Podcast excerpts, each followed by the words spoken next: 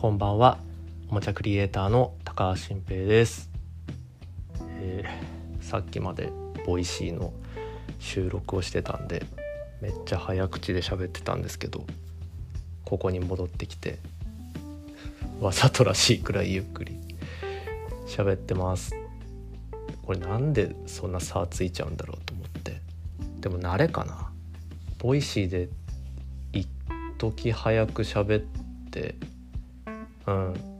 しまったがゆえに元に戻れなくなってそこから急にゆっくり喋ったら不自然かなみたいに思ってというかまあ癖というか、まあ、 Voicy って10分間しゃべる10分しか喋れないからいろいろ喋りたいこと詰め込みすぎちゃってそうなったっていう節もありますけどね。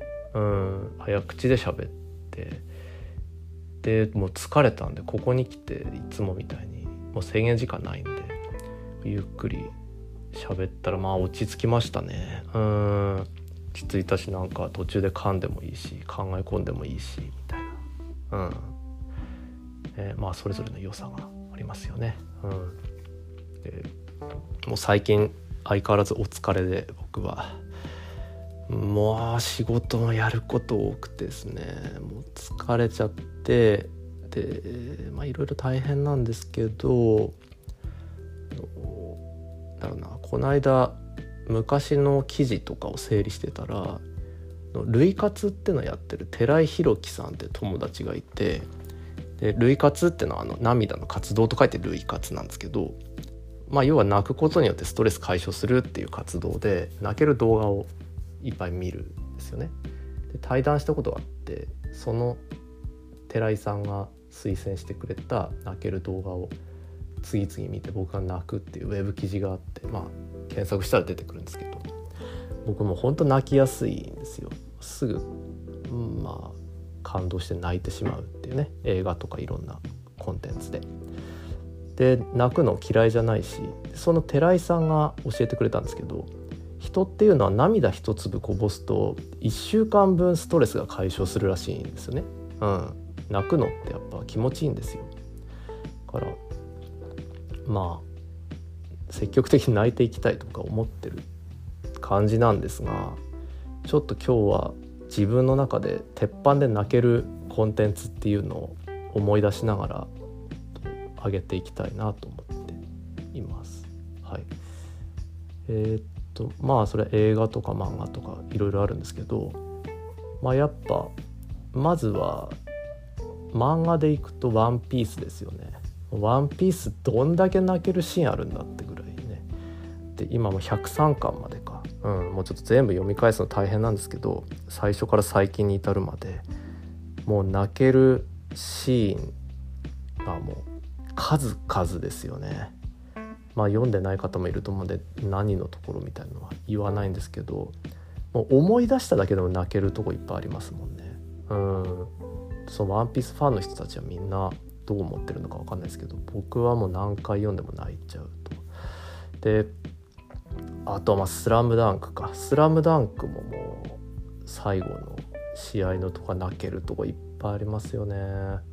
うん、まあな三井久志の安西先生バスケがしたいですとか全く泣かなかったですけどね。僕不良嫌いなんで。僕不良絶対許さないんで。だからちょっと僕はミッチーのことはいつまでも好きにはなんないんですけど。まあでもそれ言ったらあいつら全員不良か。桜木も宮城亮太とかも不良ですけどね。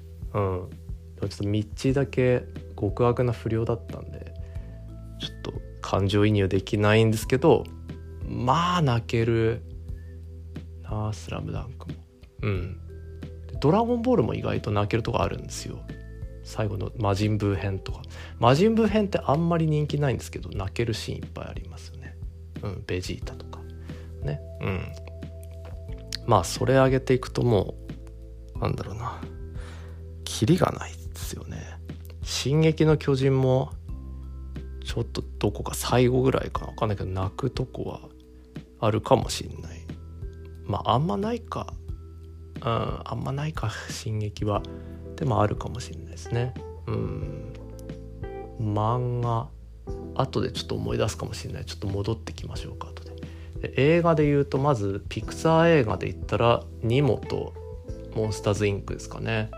ファインディングニモとモンスターズインクはもう何回見ても泣けますよね。もう分かりやすく。もう分かりやすく泣いちゃう人が泣くところで分かりやすく泣くのが僕っていう感じですよね。うん。その2つかな。あとちょっとちょっと違う泣き方で言うとやっぱシングかな。近年で言ったら僕シングめっちゃ好きで。あの歌歌も泣いちゃうんですよ。僕一回海外でセリーヌ・ディオンのコンサート見たことがあるんですけどその時むっちゃ泣いてコンタクトレンズなくなりましたからね。であの時って何で泣いたかっても説明できなくて言葉で僕セリーヌ・ディオンファンでもなかったし何がそんなに泣けるのか分かんなかったけど泣いてコンタクトレンズ流れてなくなったっていう事実はありましたよね。うん、だからそういう意味でもシング歌聴いてるだけでも感動して泣いちゃうしと映画で言うと僕邦画が好きで日本の映画からうどんとかフラガールとか、まあ、泣いちゃうか。うん。そうっすね。他にあるかな？めっちゃあると思うんですよいっぱい。まああと「連れぶつ」か「連れがうつ」になりまして。かね。まあその映画の良し悪しっていうかまあちょっと泣けるやつで上げていくと。でもなそう考えると泣かない映画ってそんなないのかな。まあ洋画も泣けるのあるか。ホームアローンね。ホームアローンワンツー。うん大好き。もう泣いちゃいますよね。うん。なんだろう。ちょっとなんか喋りながらだとパッと出てこないな。あとはやっぱり YouTube 動画で泣いちゃう CM とかはいっぱいありますよね。うん。なんかお母さんのお弁当当てるやつとか。あとなんか電球 LED 電球。寿命10年 LED 電球ってやつの CM はむっちゃ泣くな。うん。